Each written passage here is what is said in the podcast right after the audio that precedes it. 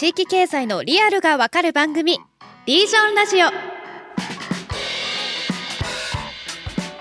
それでは本日も参りましょう。前回に引き続き食とアートの研究家であり京都市の都市ブランディングアドバイザーを務める木村元気さんをゲストにお迎えしています。木村さんよろしくお願いします。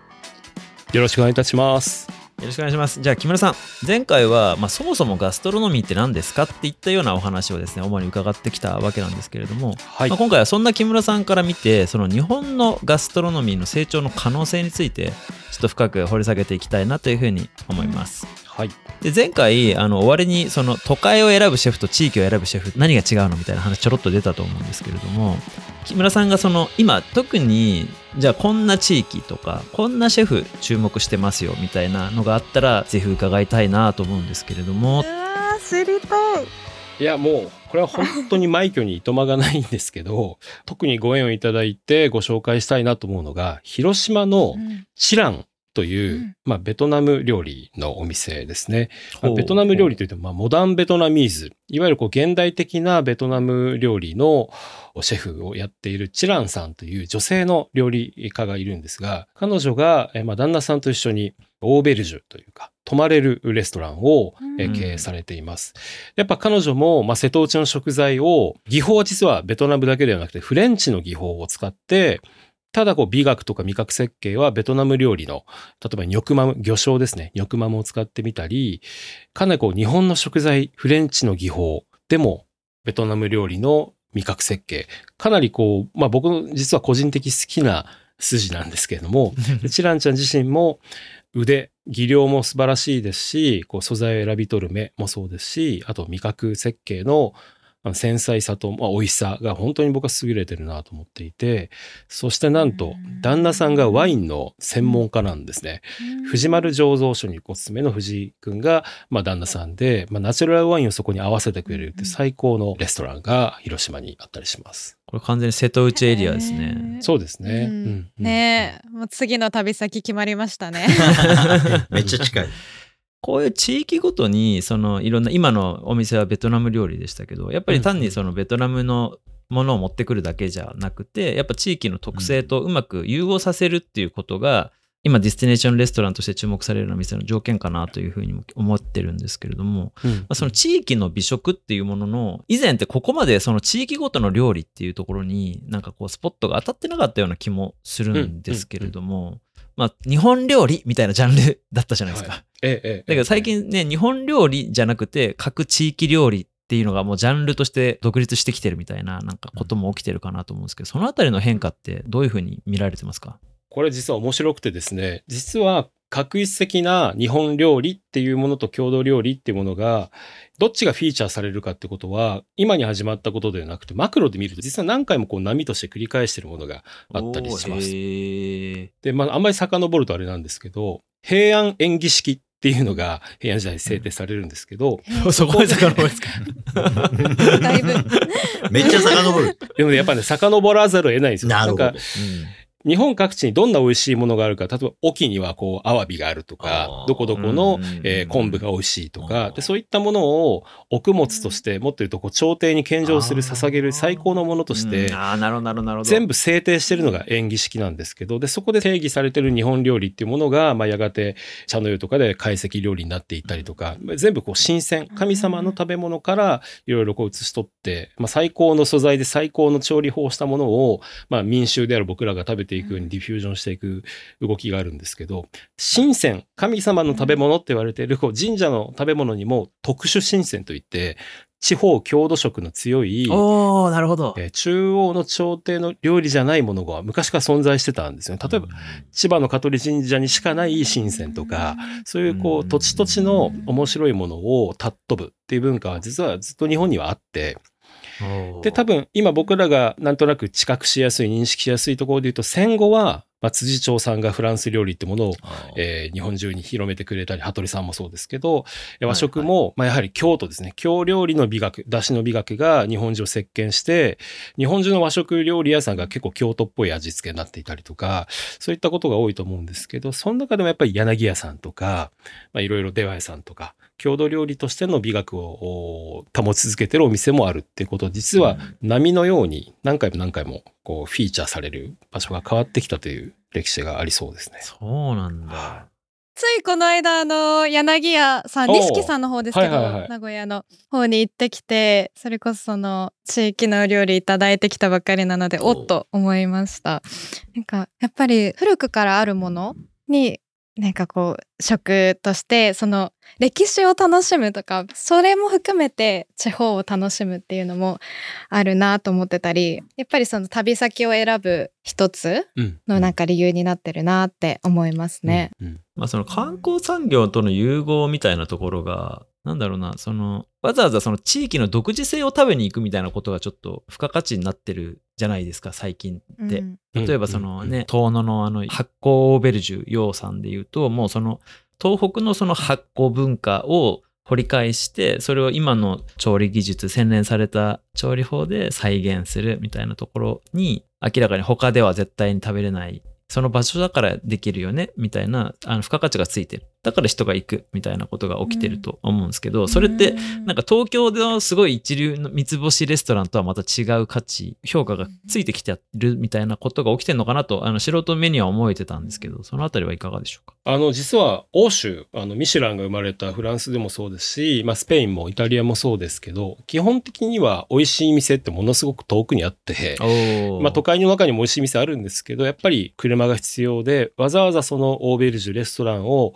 食べに行くために旅をする価値があるかどうかをまとめたのがギド・ルージュ、あの、ミシュランの赤い本なんで、ミシュランタイヤ屋さんですもんね。はい。タイヤさんのブランディングのために、わざわざ行く価値のあるレストランと宿をまとめたのが、まさにミシュランガイドブック、あの、ギド・ルージュ赤いガイドって意味ですけど、うんうんうん基本的にはもともと彼らは地域性とあと季節性、その地域でしか取れない、今しか食べられないっていうものにフィーチャーする、まあガストロノミーってものを体現してたとは思うんですよね。なるほど。で、日本も全然季節性はかなり世界一気にするというかケアが細かい国だと思うので、まあ、それがお皿に体現されているお店も多かったと思うんですけど、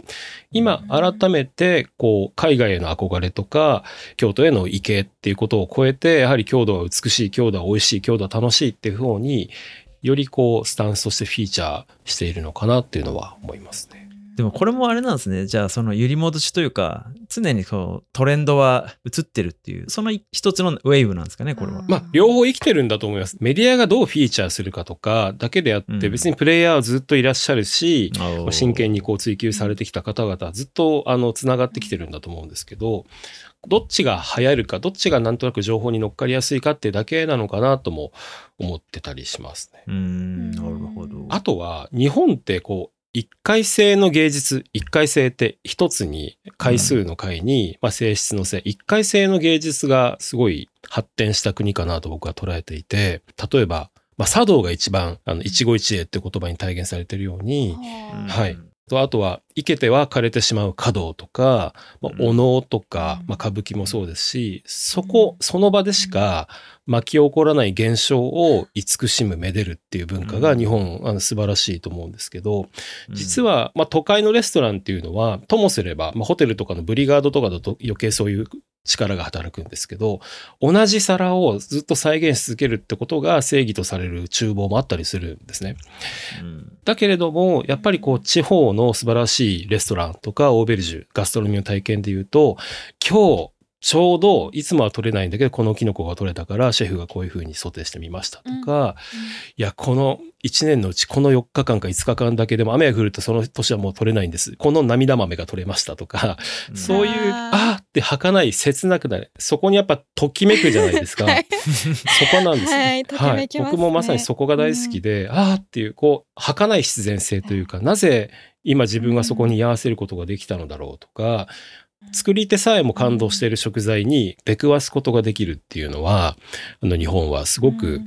恵まれている地形にあるかなと思ってたりしますね。うーん、なるほど。木下さん逆に20年全国をぐるぐる回られて、今言ったような、そのうん食のあり方とか、その関わってるプレイヤーの方々が変わってるとかっていうのってどういう変化がありましたか？でも逆に食べてる方が結構変わったのは大きい気はしますけどね。なんかやっぱり昔そういう案内はあんま受けなかったですもんね。うん。特産品みたいな話で紹介されることはあっても、今みたいに今日この場所で採れたこれが素晴らしいみたいな話って、意外とね、単に地元の人は気づかないように僕は思いますね。うん。だから一回やっぱ結局外に出てってる人が U ターンするか、もしくは全然違う地域で生まれて、世界いろんなところで料理を勉強してきて、で、日本に戻ってきた時に、まあどこでじゃあ自分が料理をするのかって言った時に、なんかこの場所にあるキノコがすごいんだとかっていうことに気づくのって、日常に漏れてるとあんまり気づかないんですよね。であんまりそういう案内って昔ね、地域に行ってもあんまりみんな言わなかったですよ。あんまり言うほど。そうそう。だけど、今は逆に外の人が再評価をしていて、え、そうなの？うんみたいな。だから、ももともとさっきみたいな集落を閉じた人たちとかは、まあ当たり前に食べてたんだろうけど、当たり前すぎて、例えば日本中のキノコとか世界中のキノコを食べて、地元のその季節のキノコを食ってるわけじゃないから、え、キノコってそんなもんでしょ？みたいな感じの相対化があんまりできないわけですよ。それが今は、うん、逆に外の人たちとかが見つけて、いや、ここでもう一回レストランを開かしてくれって言って開いたりとか、うん。あとはさっきのワイナリーとかも、ヨーロッパとかで醸造長とかも務めるぐらいやってきたような日本人の人とかが、日本のいろんな気候風土の今の変化とかを見ていったときに、じゃあどこに自分でワイナリーを開くかっていうことを、まあ、ある意味フラットにあの見て、うん。で、ここがいいって決めて入ってくる街とかっていうのは、ぱり地元の人とかは、あの、もちろんそのブドウとか育つ場所ではあったり、気候の変化もあって、すごいその種類的にも変化をしてきて、ちょうど今、じゃあピロノワールとかそういうのがそう育ちやすくなっていいよねっていうのは、なんとなくみんな分かってるんだけど、いちいち自分でワイナリーで完成品作るまではめんどくさいから、ブドウを普通に作ってただ大手の会社に収めることはみんなやってたんだけど、じゃあ自分でそこの実際醸造までやるなんて発想にならないわけですよ。結構地元でずっとやってた農家の方とかは。だけど外の人が、いやいや、これはもったいないとそんな大量に作ってどんどんどんどん大手の企業に出していって、なんかまあ正直いろんなものをもうごちゃ混ぜにして出すみたいなワインの材料にするのはもったいないから、もっとこの地元のこの良さをしっかり出していこうみたいなことっていうのは、やっぱね、意外とこの再発見みたいなのがこの20年ぐらい進んでる気がしますよね。あーで、最初は結構地元の人もかなりいぶかしげにというか疑ってたんだけど、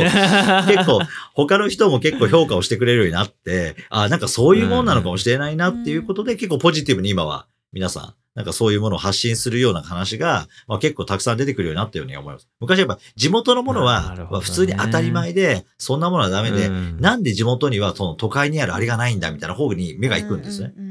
だからそのないものをねねだりなんですよ、やっぱ人間って。だけど今は、いやいや、地元にこれがあるんじゃないですかが、一応地元のプライドにつながるような話が、あの、今一度増えてるようには思いますよね。今、ないものっていうキーワードが出たと思うんですけど、多分こう、地域の話だと散々出てくる話かもしれないです。沖ノ島の話。うんうん町って、あの、後鳥羽上皇が流罪で流された年ですけど、やっぱりこう、もともと天皇陛下だった、しかも上皇まで染めた方を流す場所であるから、うん。やっぱ全てが揃ってるんですよね。で、もう有名かもしれないですが、海士町はないものはないっていうスローガンを掲げてて、でそれがダブルミーニングですごく美しいんですけど、まあ、ないものはねえんだっていう諦めろっていう話と、いや、ないものなんてないじゃないかと。うん。この離島には全てが揃っているのであるっていう。まあ、海の幸は当然、あの、もともと平安演技式にアワビが乗るぐらい、えー美味しいですし、エビ、カニ、魚もうまいし、実は牛も今育ててるし、離島なのに超珍しくて、ものすごい綺麗な湧き水が湧くので、つまりお米が作れて、お米が作れるということはお酒も作れて、で、鳥も飛んでくるので、本当に美しい生地があの野生でいたりするんですけど、揃ってるみたいな。でうん。なんかそういう、まあ、ここには何かが足りないって地元の方は思ってたかもしれないけど、実はものすごく豊かな生態系とか、食材までもう溢れてるみたいな、そういうことがあったりしますよね。それで言うとちょっと、なんか今のお話って、だどの地域でもひょっとしたら、その自分たちが見過ごしている実は価値があって、それを磨けば、それこそその美食家から注目されるような地域になれるみたいな可能性も感じつつも、でもやっぱり、その沖みたいに全てが揃ってる地域の方が、それは有利じゃない？とかも思ったりするんですが、美食を発展させる地域って、どんなそのポイントとか共通点とかがあるのかなってちょっと思ったんですけど、木村さんどういうふうに、例えば日本で言うと、どんな地域だったら、その美食が発展する地域足り得るか、どう思われますか？よく言われているのは、まあ、スペイン・サンセバスティアンで18万人、人口18万人の都市が、まあ、世界に誇るこう美食都市になったのは、まあ、シェフ同士の連帯があったからだっていうふうに語れるじゃないですか。まあ、レシピがオープンソースであったりとか、技術をお互いこう学び合うような、まあ、そういった横のつながりがあって、街全体で観光客の方々を迎え入れられた世界中からっていう話があると思うんですが。制度としてもシェフを支援する制度も整ってるわけですよね。ありましたね。はい。うん、で、実はまだ日本ではそこまでではないんですが、実は大阪がそうだったんじゃないかって話をちょうどあの専門家の方々としていました。うん、まあ、食い倒れとかたこ焼きとかそういうまあお好み焼きの文化って僕らは想像しがちなんですけど、はい、まあ、そもそもは、まあ、豊臣秀吉があの大阪の町を作った時に伏見とか堺から商人を呼び寄せて、まあ、ものすごく問屋を集めた、うん、あの商人の都市にしていったんですけど、その時に、まあ、いわゆる晴れの食、こう商人同士が接待をし合うものすごく豪勢な料理っていうのと、あとやはりこうコスパですね、今で言う。この対価を払ったのにこの質はどうなのかっていうことのものすごいシビアな目がアキンドとして大阪はあったんですが、そんな中で大阪の割烹のこう作り手側は、例えばフグをさばくやり方を教え合うとか、えっと、まあ、レシピをオープンソースにするってほどまでじゃないんですが、料理人同士が先輩後輩、あと横で助け合うって文化が大阪濃いらしくて、うん、で、こういったところに実はガストロノミーが発展するチャンスがあるのかな。ナレッジシェアですね。はい。大阪はやっぱりね、企業文化もね、結構面倒見がいいんですよ。あの、うん、経営者同士が。で、ね、結構ね、あの、東京と、あの、スタートアップみたいなね、新規創業系でも全然違ってて、カルチャーが。で、東京はどちらかというと調達して資本家となんかやるみたいな話になりがちだ。大阪はですね、結構ね、先輩経営者みたいな結構ね、面倒見が良くて。そうですよね。そう。お前なんか他人の金調達する前に会社黒字にしてから言えみたいなね、なんか結構ね、あの、あの、おっさん、おっさん経営者。でも、でも逆にお客さん紹介してくれたりとか、あの、会社経営で困った時に銀行とか一緒に行ってくれたりとかっていう、まあこういうね、結構ね、関係が密なんですよ、結構大阪。で、個人事業で飲食店やってる人とかもたくさんいて、我々も大阪のプロジェクトとかでそういう人が店に入ってくれたりすると、まあ、金勘定はちょっとあまり得意じゃないんだけど、だけど、ローカルのすごい面白いご飯とかを作ってですね、あの、めちゃめちゃいいんですよね。あの、話をしても面白いおっちゃんとか見たりとかしてて、そういうとこね、結構ね、一人だと難しいんだけど、5人10人がある程度群れてですね、お店をやるみたいなことがね、大阪はね、今でも結構ね、あの、多く出てきて、だから、いわゆる、面白い。一般的なチェーン店ばっかりになるような商業施設じゃないのが仕掛けやすい、大阪は。すごい。なるほど、なるほど。さすがなんか人情の街っていう感じですね。すねやっぱね、結構ね、いろんな地域からも入ってくるんですよ。もちろん東京も入ってくるんだけど、大阪は西日本からの流入がすごい多いので、あの、沖縄からたくさん人が集まってる場所とかね、結構その、結構ローカル食の溢れるようなところ、タイ食なんかまさにそういうね、あの、沖縄の人ばっかりいるんだけど、そういうところの、あの、エリアみたいなの結構ね、ごちゃごちゃといろんなものが集まって、でもそこが結構裏路地がすごい面白いお店をいっぱい集めてるところが出てきたりとかっていうのが、ずっと繰り返されて、意外とね、大阪ね、環状線沿いが今ね、めちゃくちゃ面白いブロックがたくさん出てきてるんですよね。いや、面白いですね。なんか今の話だと、デスティネーションレストランってなんとなく交通の便の悪い里山にポツンと一軒みたいななんかイメージ。で自然の豊かさその産地の近さが条件なのかなと思ってたけどむしろ逆に都市でもある程度の集積があってそのコミュニティが存在してることの方がむしろ有利なんじゃないかっていうそういう側面もあるっていうことなんですかね。ありますね。やっぱデスティネーションは人なんだと思うんですよね。やっぱこの人に会いたいとか、その人のストーリー聞きたいとか、やっぱ如実にあると思う。別に綺麗な話ってことじゃなくて、多分人を思い浮かべていってると思うんで、だから全然大阪の北新地のビルの中の割烹にデスティネーションとして行きたいって全然あり得ることだと思いますね。うんうんうん、すげえ納得感が出た。ね、そうそう。あ、でもなんかね、結構なんかそれやっぱり連動してきますよ。だから今、新地のすごい有名なバーのところで働いてる人が山口とかで店出したりとかするんですよ。あの、長門とか。で、月に1回だけ、その、すごい有名なバーテンダーのベテランの方が1日だけ来るイベントとかやると、大阪の常連客がわざわざ山口まで旅に来たりとかするんですよ。だからそういう、なんだろうな、やっぱりあの、いいね、ね、そういう連動とか行き来みたいな、まさに今ね、人がディスティネーションの対象になるんじゃないかっていうね、話は本当そうだなと思いますよね。うん、ああ、でもそれで言うと、あれですよね、今2拠点とか複数拠点が増えてるわけじゃないですか、今の木下さんの話で言うと。だから人がディスティネーションになるんだとしたら、その人が拠点を別に1個に限らず持ってれば、その人のつながりが距離を超えていくっていうことも起こせるそれはね、起きますで、最近、まあ、木村さんがお詳しいですけど、あの、やっぱ、シェフのコラボの企画いっぱいあるんですよ、地域で。ありますね。ありますよね。だから、地元地元でいろんなことを発見してやってきているシェフ同士が、お互いの店に行ったりとかをして、その、お互いのコラボのコースを自分たちで仕立ててみる、みたいなのやると、やっぱ違う地域に行くとやっぱ食材も何もかもが違うから、この使い方変わるよね、みたいなことを、まあお互いがこうやってやるっていう、まあさっきのね、バスクのサンセバスチャンとかそういう話じゃないけど、なんかやっぱり、シェフ同士も結構フェアな時代になってて、なんか切り落とすみたいな話じゃなくて、コラボをするっていう時代になってうん。ね、誰が一番のフランス料理のシェフかとかじゃなくて、なんかお互いにこういうのがねうん、競争をする、お互いにコラボレーションするっていう、を共に作っていく。方の競争に、なんかね、そこはね、なんかね、またカルチャーが変わってきた感じはしますよね。うん。だからそれ企画やると、お互いの店の常連がね、みんないろんな地域行くんです。はいはいはいはいでそれ自体がまた旅の目的にもなって、確かに。えー、めちそうゃくちゃいい。だいたいシェフ同士はね、もう着いた時うんは食材調査っていう名のもとに、あの、毎日飲み会をやりまくる。食べまくる。食べまくりで。でもそれがお互い楽しいっていう、その話も聞くのもね、あ、うんすごいそれは面白いんだなってやっぱ思いますよね。うん道端の葉っぱとか木の実とかいっぱい食べて歩いてたりしますよね。そう、へー そうそうまさに。にだから、東北の料理人が九州とか行くと、一年中柑橘とかがあるわけですよ。なんかいろんなものとか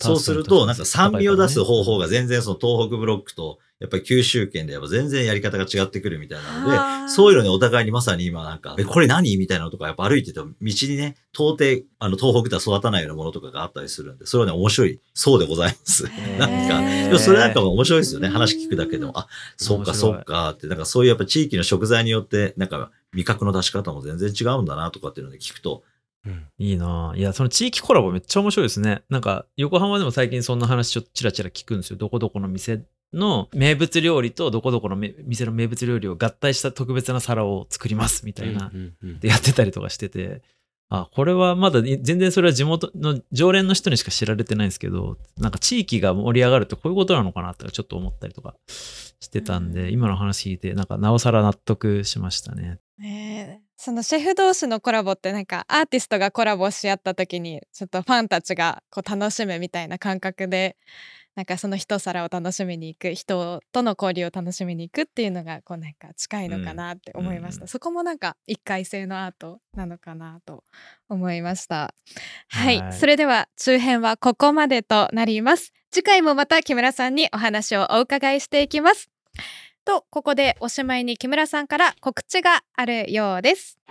はい。前回も告知させていただいたんですがリベラルイーツトークというものを何回か開催しています。で僕が仕事場としている東京京橋にあるリベラルイーツラボでもリベラルイーツトークというものを開催してるんですが5月6月に1回ずつ大阪のリーガロイヤルホテル大阪さんのレストランザ・レイでリベラルイーツトークの出張イベントをやる予定です。またリリースなど出ると思うので、リーガロイヤルホテル大阪さんのザ・レイのレストランをちょっとウォッチしていただけるとインスタとかもあるのでえーフォローしていただけるとありがたいです。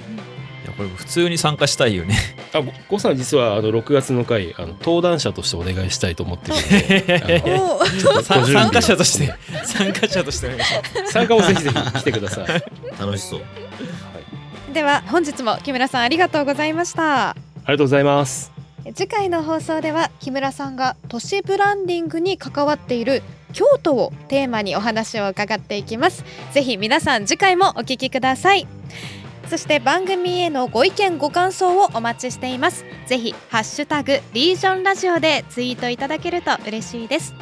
また番組出演者への質問取り扱ってほしいテーマなどを募集中です。概要欄にあるアンケートフォームから投稿してください。それではまた次回の放送でお会いしましょう。